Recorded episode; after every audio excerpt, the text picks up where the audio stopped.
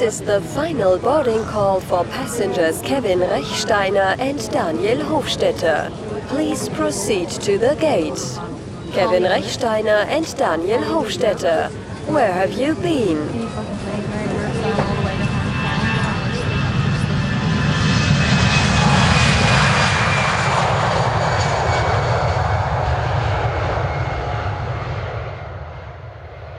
Kevin, ich bin wieder mal in Europa. Du bist in Europa. Wir müssen ja sagen, yes. wir tun ja, ich glaube, das muss man ehrlich sagen, wir haben ja gesagt, wir machen den Podcast alle zwei Wochen, dass wir so ein bisschen Zeit haben, einen Puffer haben und nicht an einen fixen Termin gebunden sind. Und muss sagen, dass wir es eigentlich in Seoul nicht geschafft haben. Haben wir es schon nicht geschafft? Ja, du bist, du bist äh, also und, und wir haben das so viel aneinander vorbei Zeitzone. Genau. und du hast morgen und ich hatte mit in der Nacht und umgekehrt. Wir müssen warten, bis wir ja. in der gleichen Zeitzone sind. Ja, und das sind wir jetzt wieder. Das weil jetzt ich bin aus Korea zurück. Aber du bist nicht in der Schweiz. Ich bin der Beste.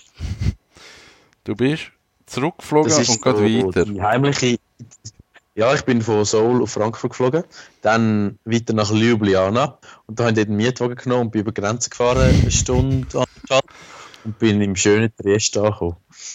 Und jetzt bist du in Triest? Yes. Aha, okay, gut. Ich darf da an der Università del Café von einem sehr bekannten italienischen Röster äh, unterrichten und zulassen. Cool ist wirklich beeindruckend. Die machen das hochprofessionell. Und ähm, ja, es ist äh, natürlich auch aus einer kommerziellen Perspektive sehr interessant, weil da man ganz viel Kaffeemühlen könnte verkaufen unter Umständen. Aha. Und darum Genau. Darum machst du den Marathon. Genau, und das ist auch der Grund, warum mein Kaffee heute ein ausnahmsweise ein Espresso ist ein Non-Specialty Illy Espresso. Okay, es darf einmal Non-Specialty sein. Ich glaube, das groundet wieder mal und man hat einfach mal die Liebe zum Kaffee und nicht die Liebe zum Marketing. Ja, mal. Also, ich äh, weiß zwar, dass es nicht meine Geschmackspräferenz ist, aber also ich meine, der Erfolg gibt äh, denen recht ja. und sie machen das gut und ja, dann muss man sich halt auch mal auf der ganzen Qualitäts- und Geschmacksklaviatur bewegen. Das finde ich auch. Ich habe mir einen Kaffee gemacht vom Copenhagen Coffee Lab. Und ich muss oh, ehrlich sein. Spannend, das kann ich nur schön sagen.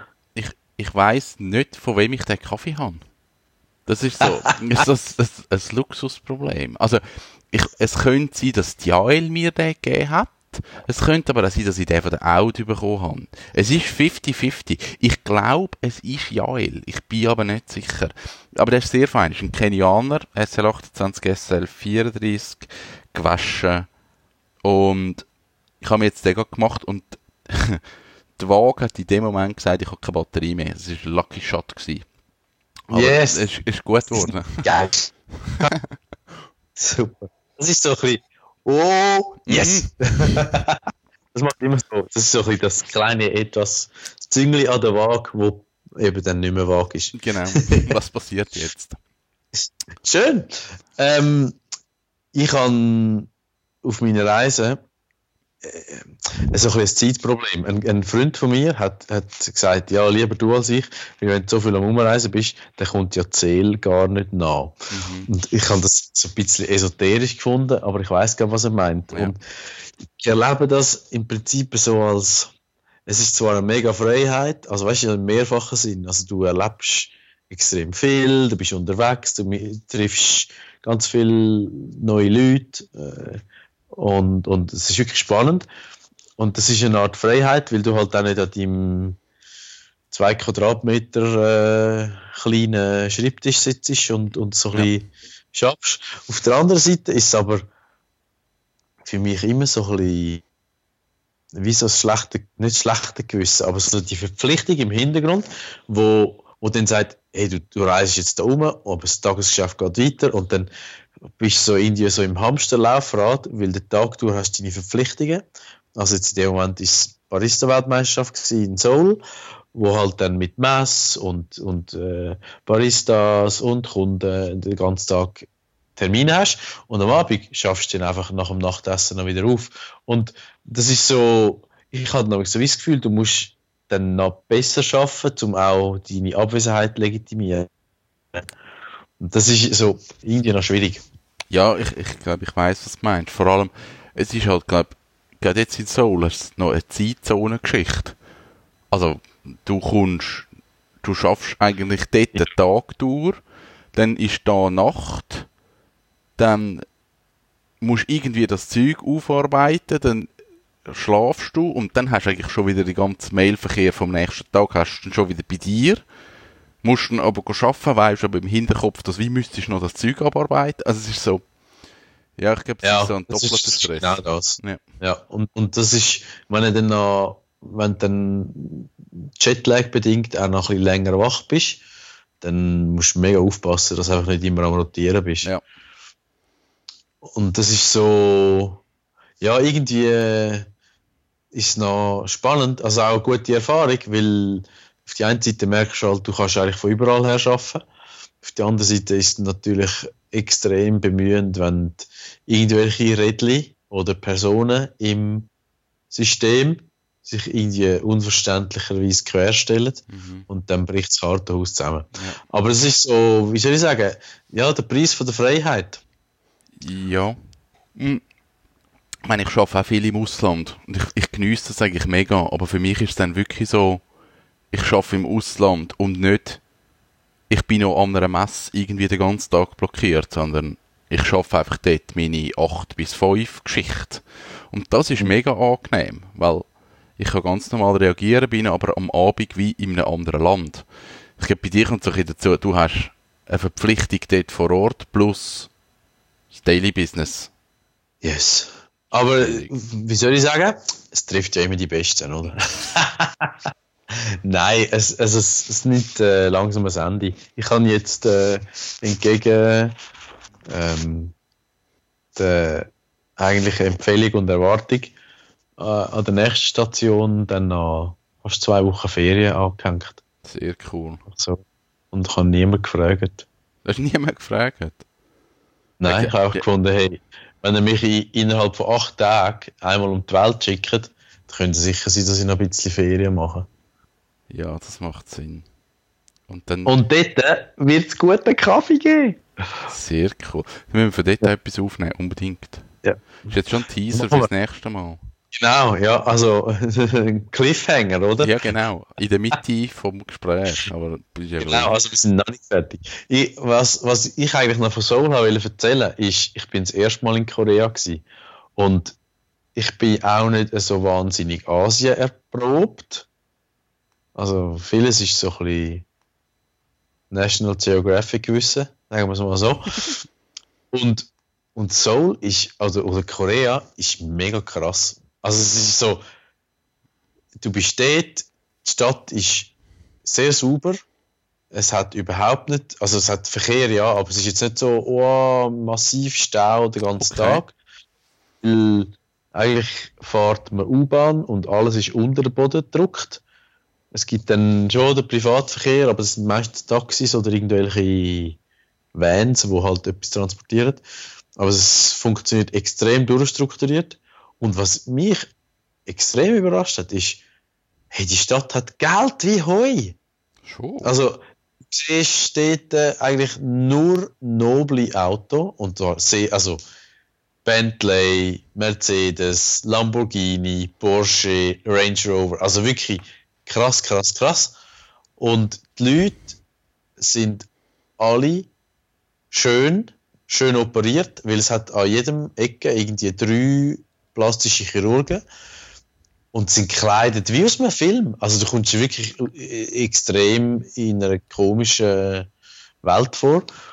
Und das widerspiegelt sich auch in den Coffeeshops. Also in Seoul, ich habe das irgendwo gelesen, ob das so stimmt, weiß ich nicht, aber es gehen pro Tag zwei Coffeeshops auf und 0,8 Coffeeshops gehen zu. What? Wenn du durch die Straße laufst, du siehst irgendwie, eigentlich ist so jeder anderthalb die kommerzielle Raum ist ein Kaffee. Leute hat es selten drin, aber sie sind alle ausgerüstet wie es gäbe kein Morgen. Weißt Slayer, Malkönig, einfach das beste Equipment, mega fancy, von der Architektur her so sehr reduzierte, klare Linien, ein paar so Model-Baristas hinter der Bar. Und es ist wirklich so, ja, wie so aus einem Magazin. Aber was dann das Erstaunliche ist, es funktioniert nicht. Was heisst das? Ein, ein Erlebnis war so, gewesen, wir kommen in einen Coffeeshop, es hat den teuersten Röster, den man kaufen kann, als Shopröster drin. Es hat zwei extrem teure Kaffeemaschinen, die besten Mühlen, einfach fancy Equipment. Zwei Leute hinter der Bar. Wir haben vier Espresso bestellt, viermal der gleiche Notabene und wir haben 16 Minuten auf die Espresso gewartet. Also, äh, ganz eine andere Kultur. Da probierst du zuerst den Kaffee, leerst ihn dreimal weg und dann, also es ist wirklich so ein bisschen ein, ein Paralleluniversum. Bei uns würden alle rauslaufen und laut fluchen. Ähm, aber dort funktioniert es. Aber ist auch, das ist auch nicht ein gesundes System dann. Ja, also ich, was für mich nicht so ganz aufgeht, ist einerseits also die äh, hohe Produktivität und sehr galoppierende Technik. Also ich meine, Samsung ist in Korea daheim und verschiedene andere Brands, wo halt wirklich vorne weg, oder? Und dann aber die Leute sind eher gemütlich und ein bisschen träge vom, auch von der Mentalität her. Also, Okay. wenn- das Schwierigste war Taxifahren. Also, die reden eigentlich nicht Englisch. Und dann, wenn du auf dem Telefon ihnen irgendwie eine, Adresse zeigst auf Google Maps, dann nehmen sie das Handy weg, dann schauen sie es etwa zwei Minuten an und schütteln den Kopf ungläubig und dann, na, no, no, und dann schicken sie raus. Es ist so, oh nein! Also, und dann irgendwann haben sie dann angefangen, bei uns im Hotel so Spickzettel verteilen. Dann schreiben sie die Adresse in Koreanisch auf und dann kannst du das so am Taxifahrer abgeben. Und es ist, ja, dann hat es meistens geklappt, aber auch selbst dann, zum Teil nehmen sie einfach nicht mit. Also, es ist, also die Herausforderung ist wirklich Kommunikation und dann aber auch so ein bisschen der Culture Gap. Und ich habe es nicht immer lustig gefunden, weil eben gepaart mit einem äh, gewissen Stresslevel und Zeitdruck, manchmal hockst du dann so drin und denkst so, du, piep, jetzt fahr einfach. Die Schnurren und fahr. ja, genau. ja, es ist, ähm, ja, irgendwie ist, ist sehr faszinierend gewesen, aber anstrengend. Ja, das glaube ich. Aber so, ich glaube, Taxifahren ist bei dir immer mal wieder so eine Grenzerfahrung. Also, das ist so, so wie, irgendwann musst du dich fragen, liegt es echt an mir? Die Kombination Dani Hofstetter und Taxi, das ist so eine Ja. eigene Geschichte. Es hat doch mal so eine Wo du wolle Comedy-Show gegeben. Da ist doch immer Ja. einer eingestiegen in das Taxi und es ist eigentlich Ja, immer. Was, ah, ah, ist Elvis-Fan und am Schluss ist immer fahren Memphis. Genau, dann ist er immer auf Memphis gefahren. Ja. Ähm, aber jetzt können wir noch einen kleinen Flashback zu der ersten Episode machen. Der Ben Putt hat nicht gewonnen. Der Ben Put hat nicht gewonnen. Es ist schade. Ich, ähm, ich bin wirklich traurig gewesen. Was ist der vierte? Ja. Ja. Ich möchte mich nicht zu der Jury äußern. Ich bin sicher, dass der Weltmeister äh, aus äh, England, der Dale Harris, verdient hat. Aber der Favorit von der Herzen, von ihm, ist der Ben Puxi und hat leider nicht geklappt. Aber der hat das extrem sportlich genommen. Wir haben nachher noch miteinander geredet und für ihn ist es gepasst und ja, nein, das ist, äh, ist gut gewesen. Und sackstarke Barista-Party wieder mal. Yes. Also, du siehst, turbulente Woche. Wie, wie ist, ich habe am anderen seine Show nicht gesehen. Erzähl mir schnell am anderen seine Show. Er hat auf der Bühne geröstet. Genau, ein grosses Kino gewesen. Also der André hat zuerst einmal Blut, Schweiß und wahnsinnig viel Substanz investiert äh, in fünf Monaten. Nichts anderes als Training. Und äh, zwischen 8 und 20 Stunden pro Tag. Also extrem. Krass. Wirklich, das ist äh, eine andere Liga. hat äh, mit den besten Coaches zusammengearbeitet und in einer Akademie in Japan die ganze Zeit Vollgas gegeben. Und das merkst du. Also, man hat in, in Zürich, also Schweizer Meisterschaft, hat er zwar präzise geschafft, aber ist noch relativ ungelenk gewesen, wenn ich das mal so sagen darf. Ja. Ähm, und jetzt, also wirklich, hey, jeder Handgriff sitzt, Präsentation sitzt und mega clever.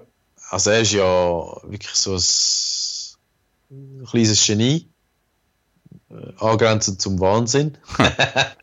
Nein, also, sehr, sehr ein intelligenter Mensch, extremes Kaffeewissen. Und er hat zwei Sachen gemacht, die noch niemand äh, so präsentiert hat. Er hat mit einem kleinen Samplerröster auf der Bühne geröstet. Und jetzt würden wahrscheinlich alle, die von Kaffee und Ahnung haben, sagen, ja, das geht ja gar nicht, weil er röst frisch und nicht, mhm. nicht. Aber er hat das mega clever gemacht. Er hat im Rahmenbläser all seine Shots hat er mit Stickstoff quasi ausgewaschen. Sprich, also das Röstgas, wo, also das CO2, das entsteht nach dem Rösten, hat er mit Stickstoff austrieben und hat dann die Aromatik vom Kaffee verändert, also schon vom gerösteten, aber auch vom soeben frisch gerösteten und hat dann eigentlich so wie eine neue Methode entwickelt, wo so neu nicht ist, weil so macht man das, wenn man Kapselkaffee macht, zum eben können wir so frisch ja, stimmt, genau. Aber Respekt, also man nur schon die ganzen Arbeitsschritte, die er auf der Bühne gemacht hat, in 15 Minuten, sag stark, ich meinte, er hat äh, Finalqualifikation verdient. Er ist im Halbfinale gescheitert, Zehnter geworden, mhm. aber extrem blown away, super sensationell. Okay, cool. Also ich glaube auch für, wirklich für die Schweiz ist das wie so nochmal eine Leistung. Also es ist wirklich cool, ja. was er gemacht hat. Ja, ja wirklich. Also ich ähm, ziehe den Hut äh, und ähm, gratuliere ihm nochmal aus der Ferne. Ja, finde ich wirklich sehr, sehr cool. Ja. Eine lange Reise hat er hinter sich. Ja, und ich glaube, er kommt gern heim. Es war nicht nur angenehm in Japan. Okay. Und ähm, für ihn ist wirklich auch so mega Druck abgefallen, weil einerseits hat er abgeliefert äh, gegenüber seinem Arbeitgeber, wo halt auch viel ihm ermöglicht hat. Mhm und, und, und, sich selber gegenüber, weil ja, also man, letztlich ist er ja der Perfektionist und äh, hat lang, lang, lang immer gesagt, ja, nein, Competition und das macht ja keinen Sinn und hat sich dem jetzt aber gestellt und hat sich 300% gestellt, hat es jetzt durchgezogen und abgeliefert und ich glaube, das ist einfach ein extrem gutes Gefühl. Also ja, kennen wir ja alle. Ja, ja sehr cool. Ja, und äh, was gibt es bei dir als nächstes? Ich weiß es nicht. Bei mir ist, glaube ich, jetzt im Moment einfach mal so schnell eine Pause. Ich habe, ich kämpfe seit zwei Tagen jetzt mit Kopfweh. Oh. Wirklich nicht cool. Ich glaube, es ist zu wenig Schlaf, zu viel zu tun und jetzt noch der Wetterumbruch, weil heute ist wieder super schön Wetter gewesen, Sonne, Ski und alles. Also komisch. Ich glaube, jetzt, heute hat es mir wirklich nochmal genommen. Ich bin jetzt auch heute Nachmittag im Bett und habe geschlafen und habe mittlerweile etwa sechs Aspirin gehauen und jetzt hat sich so ein bisschen beruhigt. Aber es ist noch nicht gut und ich glaube, ich muss jetzt einfach wie so schnell, schnell ein bremsen. So. Yes. Ja, das klingt vernünftig. Ich habe noch äh, im Flüger, das soll ich eigentlich mit dir noch teilen, du als Tiny House Besitzer und Bauer, ich habe im Flüger ein Doku gesehen. Ich glaube, das ist, also ich habe es nicht auf dem Radar gehabt. Das ist ein Deutscher, Jahrgang 90. Der hat mal so, tschüss zusammen, ich bin dann mal weg mit dem Velo um die Welt. Und das ist irgendwie ein Kinofilm geworden. Und hat dann so als äh, Aus, wie heißt Ausreißer, nein, Aussteiger, hat er nochmal ein anderes Projekt gemacht und hat mit seiner Freundin äh, einen Schulbus gekauft in den USA und mhm. ist, ist dann eigentlich der umgebaut auf Alaska raufgefahren und hat bis nach Chile abrösseln. und das ist so ein Doc-Film und die Filmqualität ist so mäßig, also die Einstellungen sind wirklich so ein bisschen sehr Vlog, GoPro-Style. Mhm. Aber die Story ist eigentlich noch schön und was ich immer lustig finde, eigentlich hörst du ja extrem oft, also so in unserer Generation, oh, ich habe so ein satt und einen Job und so viel Stress und oh, könnte ich doch einfach aussteigen. Und also meine Freundin zum Beispiel, sie hat effektiv ein, darf man jetzt das da sagen, ein Fuck You-Konto. Also, sprich, so ein bisschen Geldreserve, um dann einfach mal Notbremse zu ziehen und Ah. eben wo immer. Ähm, also, also, das ist aber etwas anderes auf jeden Fall. Die, sind, die haben das gemacht und äh, super schöne Aufnahmen, beste, beste Plätze in Alaska. Äh, und, und das Schöne ist eben, ich bin dort schon mal in der Ferien gewesen und haben so mega Erinnerungen gehabt. Das war auch schön. Gewesen. Und dann kommt aber raus, einmal mehr, wie bei allen Aussteigern, ja weißt du was, wenn du mal die Freiheit hast, dann sehnst du dich einfach so ein bisschen nach einem, nach einem gesunden Rahmen, nach dem Nest, äh, daheim sein, ankommen, geerdet sein und, und irgendwie so die, äh, die Dualität oder de, das Dilemma finde ich mega spannend. Weil du triffst es immer wieder an. Ja, ich, ich, ich kenne das, glaube ich, in einem anderen Bezug mit, mit der Selbstständigkeit. Also es ist wirklich, ich bin seit ich, wann haben wir das eigentlich da angefangen? Als ich 20 gsi bin. Ich glaube, als ich 20 gsi bin, habe ich die GmbH mit aufgebaut, seitdem selbstständig. Und es ist so, es gibt manchmal die Momente, wo du so denkst, einfach von 8 bis 5 arbeiten, am 5 Uhr heimgehen und einfach sagen, ah, das ist es gewesen, tönt schon geil. Und ich Ja. glaube, das ist das Gleiche, wenn du so auf Reisen bist, dass du einfach denkst, ja, einfach, nein, ein, ein, vielleicht ein geregelter Alltag oder eine Routine oder ein, ein fixer Ablauf tönt plötzlich spannend. Aber ich glaube, du bist von der Art her so, wie du bist. Also, auch wenn ich jetzt würde da aufhören und mir einen 8 bis 5 Job suchen, es würde ein halbes Jahr gehen und ich würde dort irgendetwas machen, wo eben nicht mehr 8 bis 5 wäre, sondern halt Ja. irgendeine andere Form.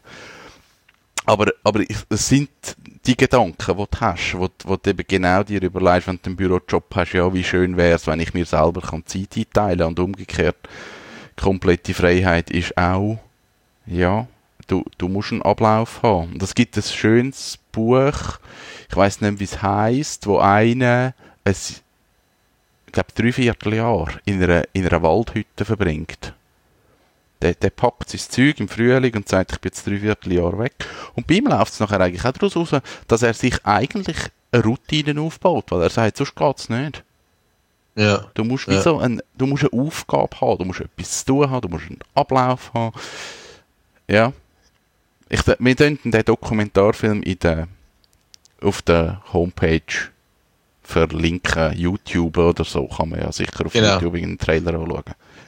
Genau. Ähm, und ich finde es noch spannend, weil ich bin ja jetzt eben so recht viel am Umreisen und, und du entwickelst dann so wie eine Routine, wo dann, wo dann die Unstetigkeit eigentlich so wie auszuhalten ähm, lernst und wo eigentlich trotz am ganzen lokalen und Zeitverschiebungs-Jetlag-Zeug äh, wieso deine Mitte gleich hast. Also ich glaube, das ist, ist noch wichtig und, und letztlich, also für mich, also das so, so interpretiere ich das, also eben das Verlangen nach Freiheit oder eben dann gleich wieder irgendwo dazugehören.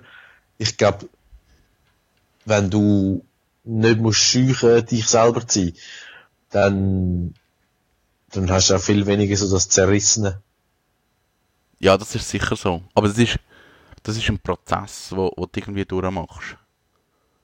Ja, eh, also, Wie auch meine, herausfindest.